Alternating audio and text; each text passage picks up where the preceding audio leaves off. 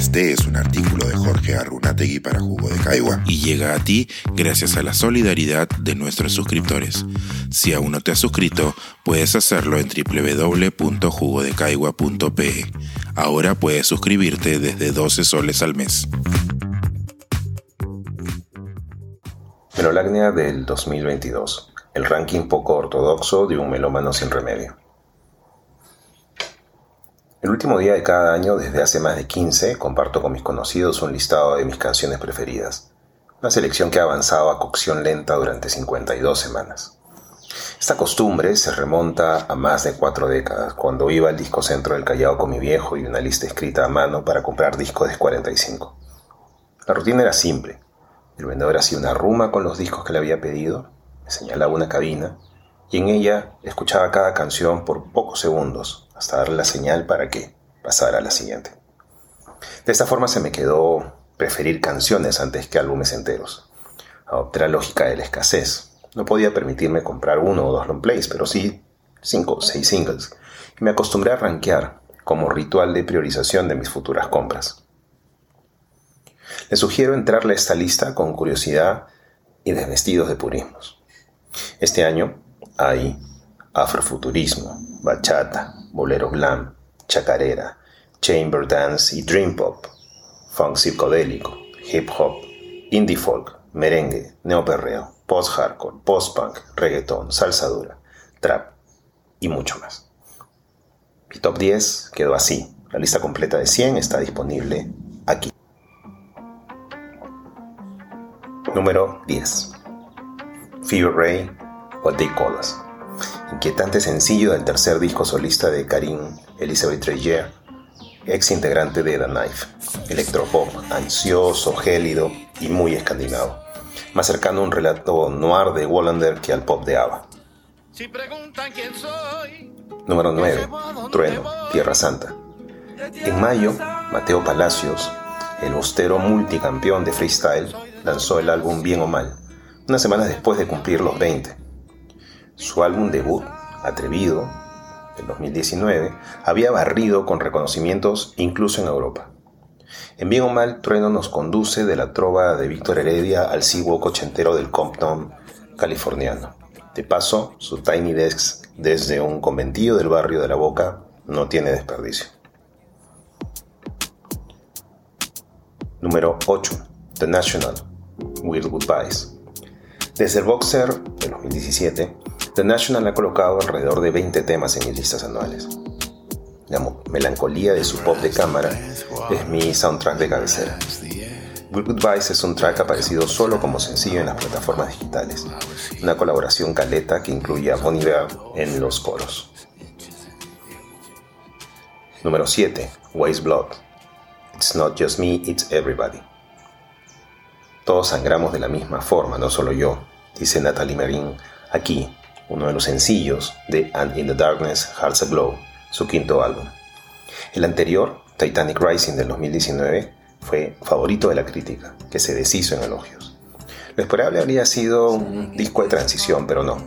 Hace un mes, Waste Blood publicó esta bomba atómica de larga duración, larga duración que no ha tenido ni tiempo de iniciar su gira de soporte.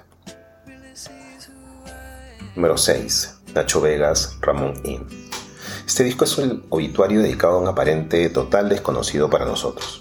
En un momento, Vegas comparte una anécdota sobre un encuentro sexual especialmente memorable con él. Fuera de esa precisión, pareciera que tenemos algún Ramón cada día sentado a la mesa de al lado. El día en que Ramón murió, cada uno con sus asuntos, hicimos muchas cosas a la vez, pero ninguna juntos. Joya de cantautor. Número 5. Stromae, Fils de Joie. Luego de seis años de retiro voluntario, el maestro Stromae nos trajo Multitud, un LP caleidoscópico que, hijo de la alegría, Fils de Joie, nos pone en los zapatos del hijo de una prostituta que nos habla del heroísmo de su madre, por la misma elegancia con la que nos hace bailar cumbia saya hablándonos del subempleo de los migrantes indocumentados en Santé. Número 4. Angel Olsen, All the Flowers. Después de dos brillantes álbumes, Burn Your Fire for No Witness en el 2014 y My Woman en el 2016, Olsen pareció entrar en un loop de reversionarse a sí misma en sus siguientes discos. Ello coincidió con el anuncio público de su homosexualidad y el fallecimiento de sus padres.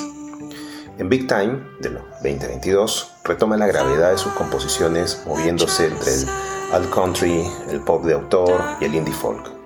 All the Flowers no fue publicada como sencillo, sino como álbum track, y solo existe un video casero de Olsen interpretándole en su cuenta de Instagram tres años antes de lanzar Big Time. Número 3. Fericolina eh, featuring Valentina Argentina. Chacandruna. De cómo ganarse la vida tocando en las calles a grabar tu segundo álbum, Feroza, en el mismísimo estudio Abbey Road en unos pocos años. En 2022 encontró a Colina lista para explotar y lo hizo. El Valle Encantado, su tercer LP, pasa del art pop de Feroza y propone una relectura del folclore salteño, como la chacarera junto a elementos electrónicos sutiles y potentes. La esperanza se prende fuego, se me caga de risa. Número 2. Beach House Superstar. La realeza del Dream Pop, Beach House, lanzó su noveno disco de estudio en febrero pasado, Once Twice Melody. Es un disco, es un álbum doble con 18 temas y 84 minutos de duración que destapa múltiples capas de melancolía bajo atmósferas espaciales, íntimas pero estelares, por las que nos conducen los de Baltimore. Número 1. Big Thief Change. El aclamado álbum del 2022 de Big Thief, Dragon New World Mountain I Believe in You, abre con la devastadora Change, que había formado parte de un puñado de previews disponibles a fines del 2021. Aquí, el cuarteto neoyorquino nos lleva al pantarrey de Heráclito. Todo fluye, nada permanece. El viento, el agua, la piel, nada es eterno. Indie folk embebido de sadcore y el sentido de urgencia de enrostrarnos la levedad de la existencia misma. Melolacnia, parafilia en la que la fuente de placer proviene de una canción, de una melodía, de la música en sí. Pensar, escribir, editar, grabar, coordinar, publicar y promover este y todos nuestros artículos en este podcast cuesta y nosotros los entregamos sin cobrar. Contribuye en www.jugodecaigua.pe barra suscríbete y de paso espía como suscriptor nuestras reuniones editoriales.